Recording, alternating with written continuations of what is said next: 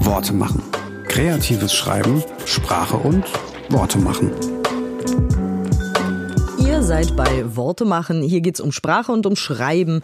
Und diesmal möchte ich mal äh, jemanden interviewen, der mir viel beigebracht hat. Ich habe nämlich ein Fernstudium bei der Textmanufaktur gemacht. Da kann man kreatives slash literarisches Schreiben lernen. Und was da zum Beispiel der Unterschied ist, das wollen wir auch klären in diesem Gespräch.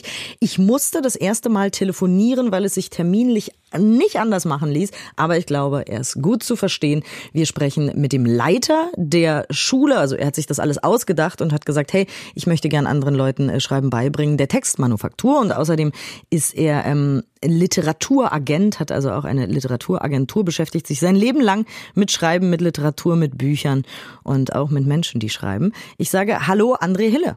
Hallo. Da muss ich jetzt natürlich ganz dumm fragen, kann man Schreiben lernen? Ja, natürlich. Ähm, auf jeden Fall, so wie man andere Kunstformen auch lernen kann. Man kann ja auch komponieren lernen, malen lernen. Ähm, gibt immer ein Handwerk einer Kunst. Ja. Aber ganz viele Leute sagen ja, was ist mit Talent? Wie viel Prozent macht Talent aus?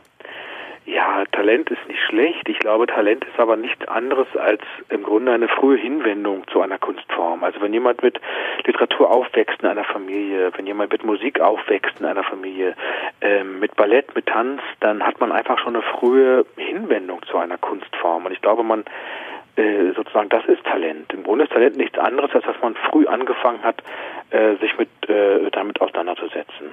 Ja. Aber kann man auch noch mit Mitte 40 auf einmal sagen, ich will jetzt meinen Roman schreiben? Das kann man natürlich, wie man auch mit Mitte 40 noch eine Fremdsprache lernen kann. Es wird natürlich dann vielleicht etwas mühsamer. Äh, man muss dann äh, vielleicht noch sehr viel nachholen. Das hängt auch davon ab, ne? was hatte ich bisher für ein Leben? War ich bisher Ingenieur? Habe noch nie ein Buch gelesen? dann wird es sicherlich schwieriger, ähm, als wenn ich äh, ein belesener Mensch bin, mich mein Leben lang mit Literatur beschäftigt habe. Aber es ist absolut möglich. Ja? Und äh, beim Schreiben ist das Gute ja, das Alter ähm, ist ja sozusagen auf der Plusseite. Ja, bei Schauspielern ist es umgekehrt. Ja, da ist mit 45 schlecht, wenn man anfängt, Schauspieler zu werden. Äh, Schreiben ist super mit Mitte 40. Da hat man schon einen Haufen Lebenserfahrung und Geschichten, die man erzählen kann. Und ähm, jetzt gibt's ja noch den Unterschied, ne, den äh, machst du ja auch in deinen Skripten, die ich natürlich alle fleißig gelesen habe, mhm. äh, zwischen Genre-Literatur und literarischer Literatur. Ne? Also genau. Äh, kann man da auch eher sagen, naja, wenn ich jetzt ein Science-Fiction-Buch schreiben will oder ein Liebesroman oder so, habe ich es ein bisschen einfacher? Unbedingt, natürlich, weil Genre heißt ja nichts anderes als regelhaftes Schreiben. Das heißt, ich halte mich an bestimmte sehr konkrete Regeln äh, und die kann ich lernen. Beim Krimi ist klar, ich brauche Täter, Opfer, Ermittler. Bei dem Liebesroman ist klar, ich brauche äh, Mann, Frau, Happy End. Also da gibt es klare Regeln, die man erlernen kann. Und mit ein bisschen Mühe und äh, äh Zeit äh, kann man da zu sehr vernünftigen Ergebnissen kommen.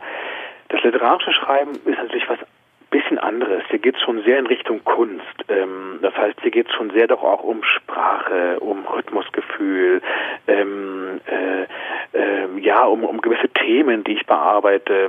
Das ist natürlich sehr viel freier, sehr viel offener. Das heißt, ähm, hier wird es mit dem Lernen schwieriger. Ich will nicht sagen, es ist unmöglich, aber es ist sehr viel komplexer.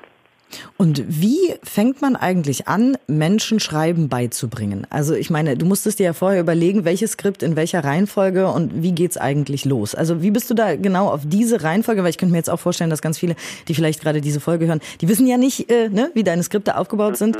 Ähm, wie bist du da vorgegangen? Naja, es ist relativ klar, dass ich dass ich nicht mit Details bei der Spracharbeit anfange. Ähm, das ist ein Fehler, den übrigens viele machen beim Schreiben. Sie setzen sich hin und fangen an, in, in der Sprache zu arbeiten oder in der Sprache zu schreiben ähm, und merken dann, irgendwann bleiben sie frustriert stecken und merken, sie kommen nicht weiter, ähm, weil ein Text braucht eine Struktur. Ja, das ist wie ein Gerüst. Äh, äh, ne? Das ist, äh, erzähle ich äh, euch auch nichts Neues. Äh, man braucht eine Struktur, man muss wissen, wo erzähle ich eigentlich hin. Ja, also ein Text funktioniert auf verschiedensten Ebenen. Ich brauche überhaupt erstmal ein Thema was mich beschäftigt, äh, äh, in dem ich mich bewegen will. Ich brauche ein Figurenensemble, mit dem ich arbeiten will. Das sind äh, alles ganz äh, grundsätzliche Fragen, die ich mir ganz am Anfang stellen muss, bevor ich zum Beispiel an der Sprache, an Metaphern, äh, an Bildern, äh, Allegorien und so weiter arbeite. Ja, das heißt im Grunde ist es klar, dass man von unten nach oben arbeitet. Das heißt von der großen Struktur, von den Themen, von der Figurenkonstellation, der Dramaturgie, äh, dann hin, sage ich mal, zu einer äh, sprachlichen Entwicklung des Textes. Jetzt ja, gibt's aber auch Menschen, die andersrum das aufbauen, ne? Das stimmt, Lyriker ist, wenn man wirklich Literat ist, äh, sage ich mal, also wenn man eh aus der Sprache kommt und die Handlung keine ganz so große Rolle spielt, äh, äh weil es mir primär um Sprache geht, ähm, dann äh, arbeitet es sicherlich anders. Ähm, aber auch dann komme ich nicht drum herum, mir um die Struktur meines Textes Gedanken zu machen. Es gibt ja keinen strukturlosen Text. Sprache bildet ja immer irgendwas ab, also verweist auf etwas. Ähm, das heißt, äh, ich muss mir Gedanken um Struktur machen. Würdest du Menschen raten, die jetzt zum Beispiel, also viele wollen ja auch autobiografisch schreiben, glaube ich. Also ich glaube, viele, die anfangen zu schreiben, denken, ich habe eine Mördergeschichte erlebt oder meine Oma oder mein Vater oder wie auch immer. Ich möchte das unbedingt festhalten für die Nachwelt, wie man da vorgeht. Also, dass man wirklich zuerst komplett die Geschichte sich überlegt, auf Karteikarten an die Wand klebt oder wie? Mhm autobiografisches Schreiben ist ja ein sehr großes, weites Feld. Die, die Frage ist, was will ich damit erreichen? Äh, wer ist meine Zielgruppe? Äh, wenn ich mein Leben festhalten will äh, für meine Nachkommen oder wenn ich eine Biografie als Unternehmer herausgeben will für mein Unternehmen, dann werde ich chronologisch von, von A bis Z erzählen, ohne Dramaturgie. Ja, das ist aber eine ganz andere Intention. Dann brauche ich, dann schreibe ich das runter oder lasse es runterschreiben wenn ich aus meinem Leben eine Geschichte machen will, sozusagen, dann gelten die gleichen Gesetze wie fürs fiktive Schreiben auch. Also dann muss ich mir genauso Gedanken über Spannung, Struktur und Aufbau machen und verlasse damit natürlich dann häufig zwangsläufig schon den Pfad der Autobiografie. Das sind immer so Abwägungssachen. Ja, wie, mhm. wie wahr ist das jetzt noch? Wie wahrhaftig oder wie fiktiv? Wie viel Wahrhaftigkeit gebe ich auf zugunsten der Spannung und so weiter? Ne? Also diese, diese Fragen muss man sich dann stellen. Dann fangen wir mal an mit dem Aufbau tatsächlich. Also ich möchte eine Geschichte erzählen. Keine Ahnung, Mann, Frau treffen sich, trennen sich, sie geht auf eine Selbstfindungsreise, weiß der Teufel. Ähm, wie, wie würdest du das aufbauen? Also wie, also weißt du, wie, wie ist der, wo, wo ist der Moment, wo ich in die Geschichte am besten einsteige? Ähm, naja, so spät wie möglich. Also sage ich mal so, ohne eine große Exposition. Also die Kunst ist ja immer, den Leser eigentlich und heutzutage äh, viel mehr noch als früher, äh, man muss den Leser sofort binden. Ja, mhm. niemand hat heute mehr Zeit oder Lust, 20 äh, Seiten zu lesen oder die wenigsten, sage ich mal so, und warten irgendwann auf den Anfang einer Geschichte. So wie bei Thomas Mann oder so, ne? Da hat man ja, ja genau. mitunter also, gewartet oder Musil. Genau, genau. Ähm, äh, gibt vielleicht gibt's auch noch und ich will das auch gar nicht abwerten. Ich sage nur, wir werden ungeduldiger äh, durch das Internet, durch Smartphones, äh, Social Media und so weiter. Wir sind sehr ungeduldig geworden. Ja, das heißt, ein Text muss uns eigentlich unmittelbar fesseln. Das heißt, im Idealfall werfe ich auf den ersten ein, zwei, drei Seiten schon so viele Fragen auf oder erzeuge schon so eine Art von Sog oder Spannung, äh, dass der Leser es nicht mehr aus der Hand legen möchte. Und diese Frage muss ich mir stellen. Wo ist eine Stelle in meiner Geschichte, die so spannend ist oder so viele Fragen aufwirft, dass ich damit anfangen kann und dass der Leser dranbleibt? Und wie schaffe ich das, es dann nebenbei noch im Grunde genommen meine Figuren vorzustellen? Ja, okay, also ich könnte vielleicht mit, mit einem Wendepunkt direkt reingehen. Also irgendwas Dramatisches passiert im Leben eines Protagonisten. Genau, das ein Wendepunkt ist immer wichtig, ist sozusagen Merkmal einer jeden Szene, ist ein, ist ein Wendepunkt, das ist das zentrale Element. Ähm, genau, also irgendwas muss passieren, ja, irgendwas muss am Anfang passieren, und zwar was Entscheidendes äh, im Leben einer Figur, was die Geschichte in Gang setzt, äh, was irgendwie eine Bedeutung hat für den Le also für die Figur und der Leser muss die Bedeutung für diese Figur verstehen. Ja, das heißt, es bringt nichts, einen Wendepunkt zu generieren, äh, der belanglos ist. Was, was ist denn ein belangloser Wendepunkt? Was könnte denn das sein? Äh, ein belangloser Wendepunkt ist, der Postbote kommt. Vorher, vorher sozusagen hatte ich keine Post, äh, am Ende der Szene habe ich Post. So, das ist ein belangloser Wendepunkt. So, aber wenn in dem Schreiben die Kündigung für meine Wohnung steht, und zwar zum äh, nächsten ersten des Monats äh, wegen Eigenbedarfs oder was auch immer, äh, dann ist das ein bedeutender Wendepunkt. Und wenn ich gleichzeitig noch sehe, wie äh, ein Haufen Rechnungen sozusagen noch mit der Post kommt oder, oder auf dem Tisch liegt, äh, dann erzeuge ich eine Bedeutung mit diesem Wendepunkt. Weil dann ah, weiß okay. der Postbote, der bedeutet etwas für diese Figur, nämlich nichts Gutes. Ähm, und in dem Moment habe ich Bedeutung erzeugt und Emotionen erzeugt. Und Identifikation, das ist das Entscheidende. Nämlich ich bin bei der Figur und weiß, oh, oh, der Postbote, das heißt nichts Gutes. Und schon bin ich sozusagen in, in äh, einen Haufen von Fragen verwickelt. Hast du äh, Lieblingseinstiege irgendwie in der Weltliteratur, wo du sagst, Mensch, das, das lief gut da? oh, da müsste ich jetzt nachdenken. Das ist fies, die Frage, ich weiß. Ja, also was ich gerne momentan gerade lese, ist äh, Chandler und das ist ja so der klassische Hardboiled Detective und das ist natürlich immer toll. Die sitzen in ihrem Büro, rauchen, warten auf die Kundschaft, dann kommt jemand, ja, dann kommt meistens eine, eine schöne Frau und hat einen Fall oder ein Problem. Also das ist schon was, was ich mag. Das ist ja, aber schon das, sehr Genre. Das ist sehr Genre, genau, das ist sehr Genre, was ja nicht heißt, dass man nicht trotzdem dann auch viel über die Figuren und das Leben äh, und die Gesellschaftsschicht erfährt. Ne? Äh, ist mir da auch nur das, was mir jetzt gerade spontan einfällt. Mhm. Ja, ähm, aber das, das ist ja auch am Genre, ich, ich liebe ja Genre, ich bin ja gar mhm. kein Gegner von Genre. Das ist ja genau das Schöne, sozusagen, äh, äh, das Erwartbare und es kommt immer wieder in anderen Variationen. Und ich freue mich darauf, dass immer wieder das Gleiche kommt, ja, ja. Äh, in der leichten Abwandlung. Und genau das ist doch der Genuss beim Genre sozusagen. So, und dann ist also ein Wendepunkt, ja. Genau, man muss aus seiner Wohnung raus, wegen Eigenbedarf. Und dann beginnt quasi eine Reise des Protagonisten, eine, eine Heldenreise, ne? Äh, es, es muss keine Heldenreise sein, es muss auch nicht eine Reise sein, aber es beginnt dann eine Geschichte. Ja, die Heldenreise ist eine Naja, metaphorisch Form, meine ich. Genau, äh, genau. Das ist eine Form, Geschichten zu erzählen, eine sehr klassische. Es beginnt dann eben eine Geschichte. Und ich muss mir äh, eben sehr gut überlegen, wohin führt diese Geschichte passiert mit diesem Helden oder dieser Heldin. Welches Problem wird aufgeworfen am Anfang oder welche Probleme und löse ich sie im Lauf der Geschichte und wie löse ich sie?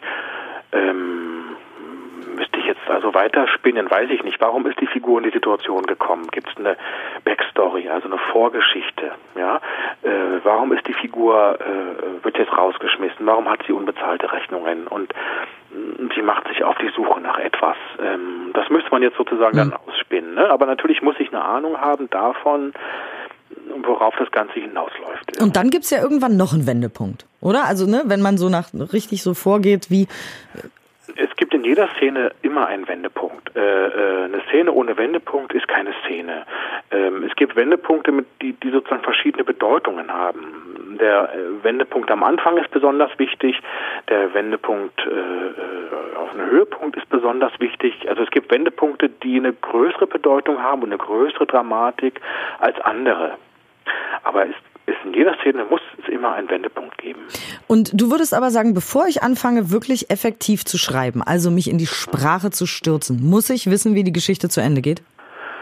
Ähm, ich muss es nicht im Detail wissen und da arbeitet auch jeder anders. Ich will auch gar keine Vorgaben machen. Ne? Also das, das, äh, ich kann ja nicht äh, sagen den Leuten, wie sie am besten schreiben. Das muss jeder für sich selbst wissen. Ja, es gibt Strukturalisten, also es gibt Leute, die brauchen einen sehr, sehr genauen Fahrplan für ihren Text ähm, und äh, arbeiten den dann, also arbeiten einen Fahrplan aus und dann sozusagen werden die Szenen nur noch geschrieben. Es gibt andere, die brauchen eine größere Offenheit. Das heißt, die wissen vielleicht, okay, am Ende kommt diese Figur, landet irgendwie auf Sardinien und findet dort äh, ihren Vater wieder. Das weiß ich, dass es dahin geht. Aber wie ich genau dahin komme, wen sie trifft, das weiß ich noch nicht. Ne? Mhm. Und dann erarbeitet man sich schreibend sozusagen auch ein bisschen die Figur, die Geschichte, den Stoff. Ähm, und ich bin so für so ein Mittelding. Also ich muss wissen, wo es hingeht. Ich finde es aber auch gut, wenn es eine gewisse Offenheit gibt. Also man merkt äh, Texten an, wenn die zu überdeterminiert sind. Ja, also wenn es zu sehr feststeht, was da passiert und die Figuren im Grunde keine Luft mehr haben zu atmen. Mhm.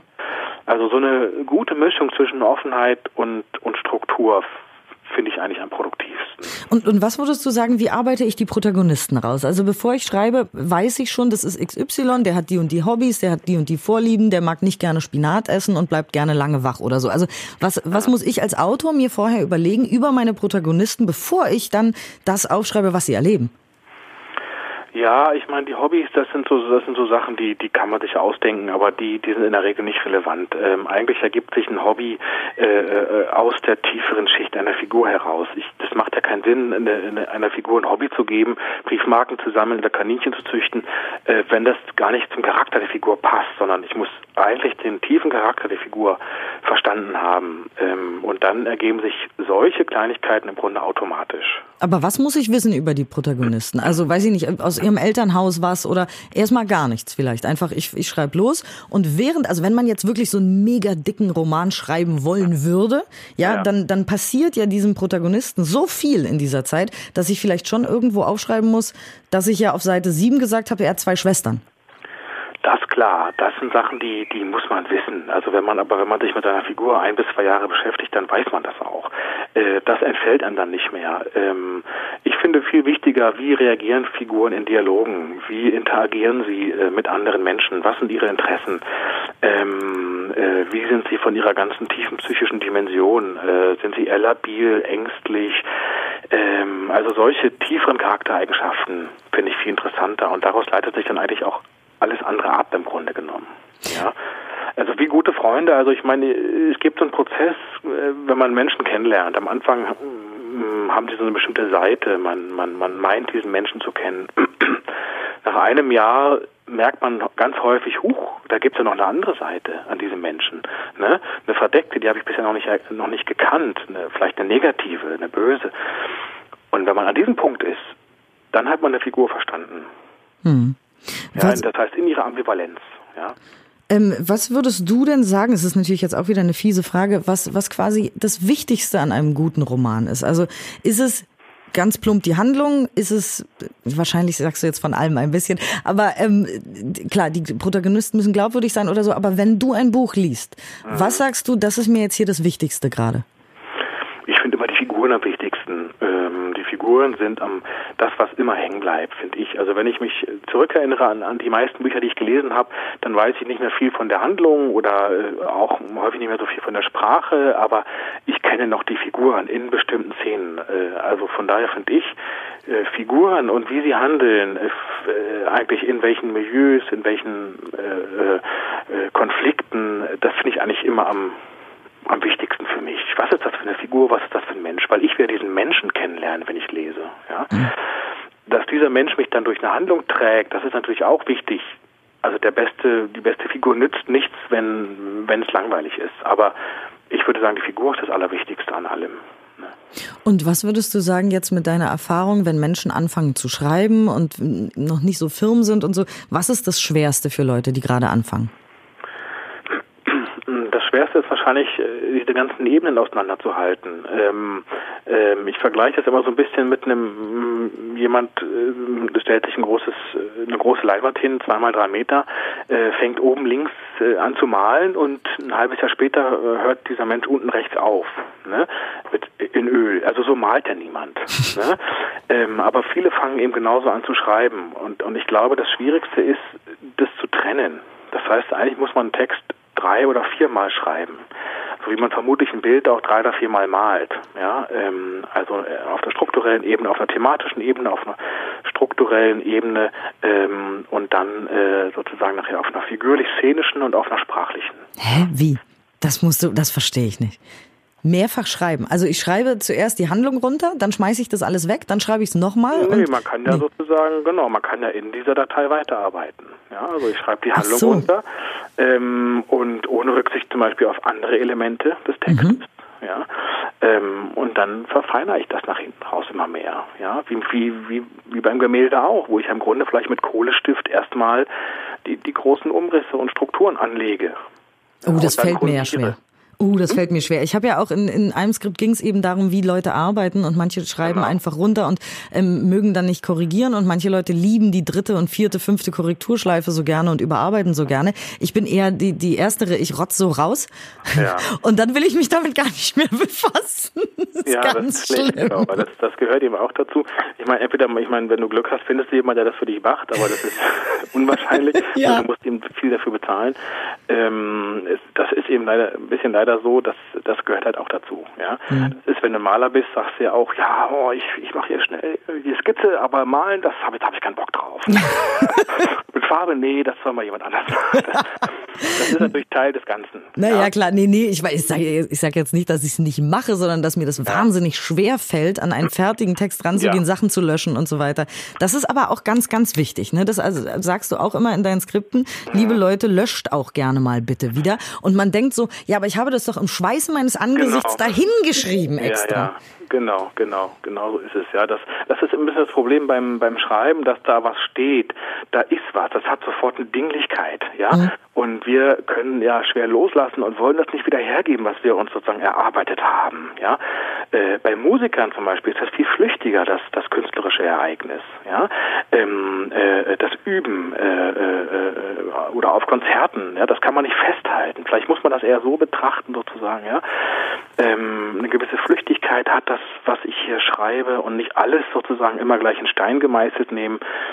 Aber ich verstehe es. Es ist natürlich, man sitzt eine halbe Stunde, macht sich Gedanken, schreibt das hin, quält sich mm, und dann einen Tag später wieder zu sagen, mm, war leider nichts, muss weg, äh, ist hart, aber nützt ja nichts. Es muss im Text passen, ja. Und aber woher weiß ich denn, was genau ich dann da lösche? Also es ist dann ja, wahrscheinlich auch wieder so ein Bauchgefühl, ne? Das ist jetzt genau. zu viel, ich habe hier man zu viel erklärt, das weiß der Leser selbst. doch, man weiß das doch, man liest das durch äh, und man spürt doch eigentlich selber, was man lesen, gern lesen möchte. Oder mhm. in anderen Büchern spürt man das doch auch sofort. Hm, naja, hier ist aber jetzt eine Länge. Hm, eigentlich hätte man die Seite weglassen können.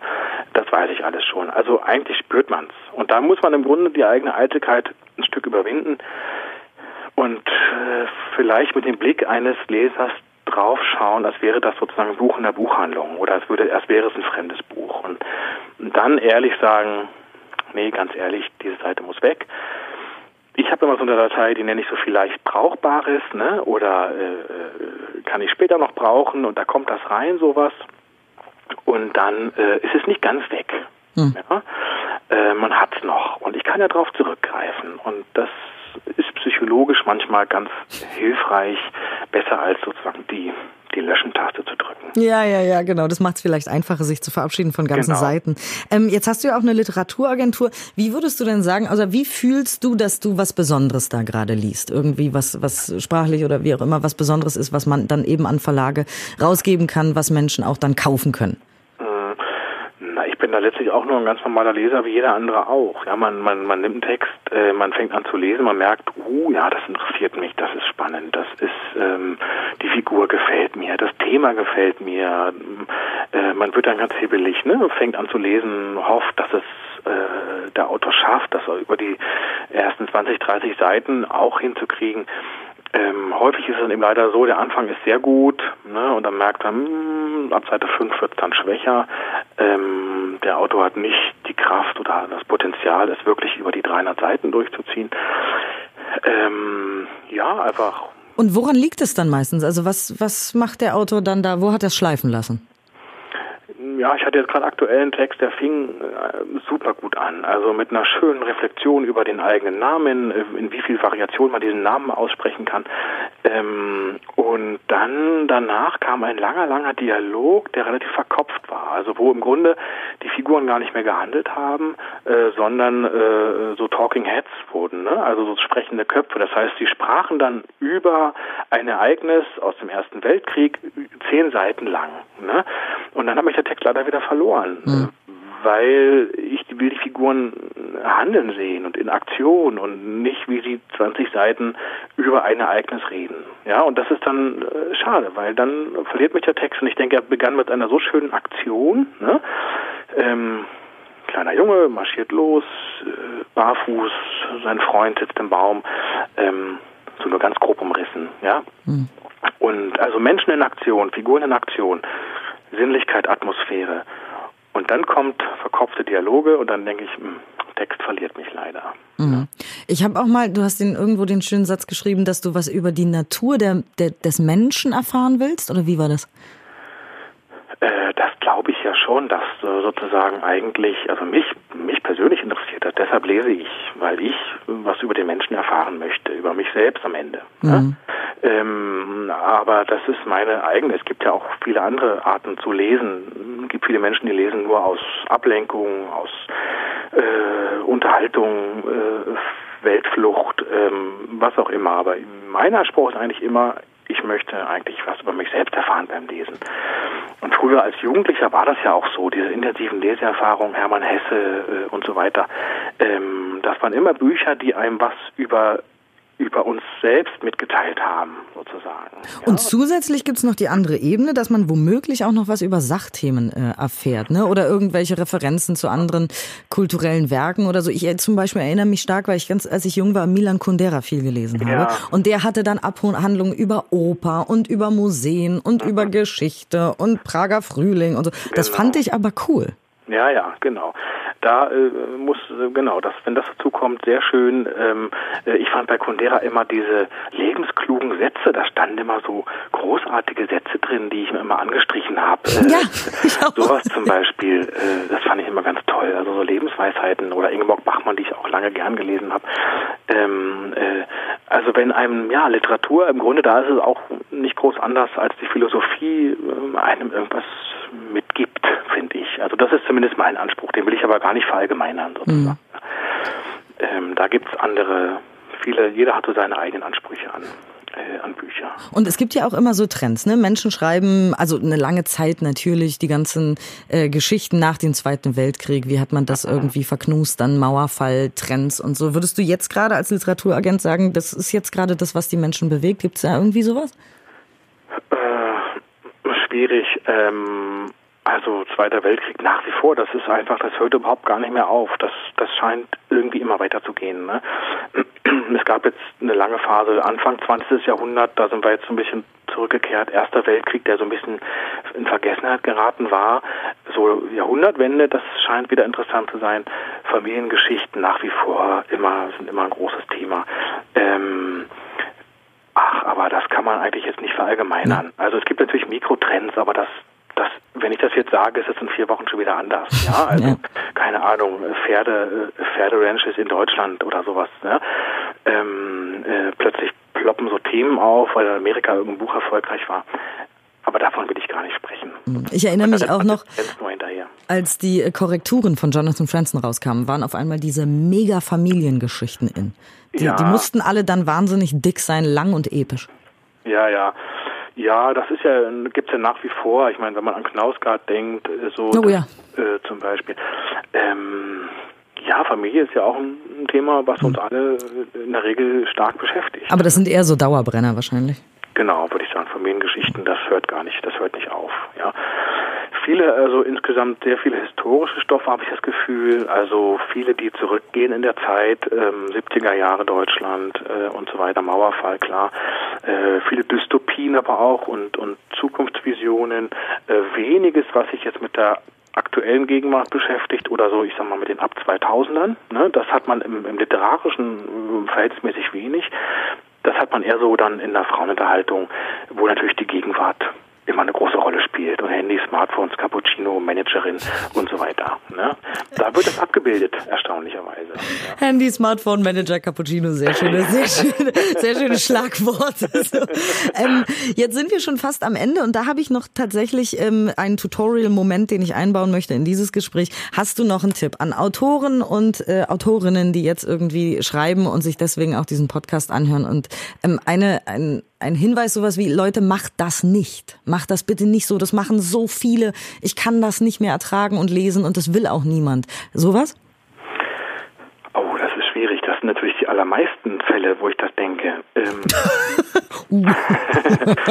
also wenn, wenn Texte zu gewöhnlich anfangen ähm, und sich selbst überschätzen, ähm, äh, also ne, typischerweise der Kommissar, der mit einem Anruf geweckt wird oder ähm, äh, also wenn das so Stereotype sind, ja, also das, das, das mag ich nicht. Ähm, Text muss mich überraschen von Anfang an.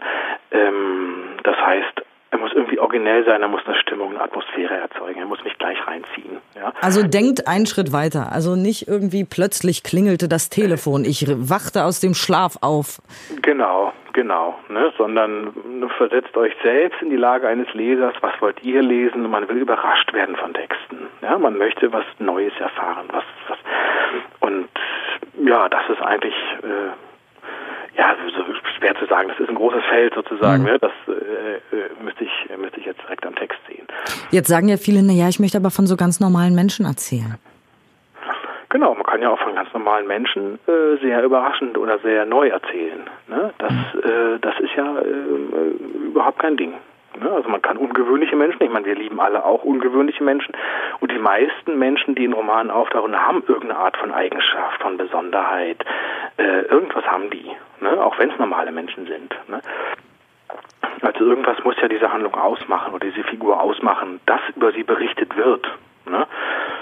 Und ja. bei Knausgard ist natürlich genau das Konzept, dass er das verweigert und dass er halt 3000 Seiten über einen völlig normalen Mann schreibt sozusagen. Ja. Der dann von seiner Frau verlassen wurde, weil er all das geschrieben hat, was genau, er geschrieben hat. Genau. Ja, ja, ja, ja. ja genau, genau. you have to pay a price. Ja, ja. super. vielen, vielen Dank ja, für dieses Gespräch. Äh, und vielleicht ja noch demnächst bis bald. Ich hätte nämlich noch mehr Fragen, aber gut, die Folge ist jetzt erstmal vorbei. Sehr gerne. Dankeschön fürs Zuhören. Ihr habt gehört Worte machen mit André Hille von der Textmanufaktur. Da kann man dann auch ja kreatives Schreiben oder literarisches Schreiben äh, lernen. Ich habe die Texte auch alle gelesen, die Skripte und so. Sehr viel gelernt. Und ihr habt ja jetzt gehört, ein sehr sympathischer Mann. Worte machen. Kreatives Schreiben, Sprache und Worte machen.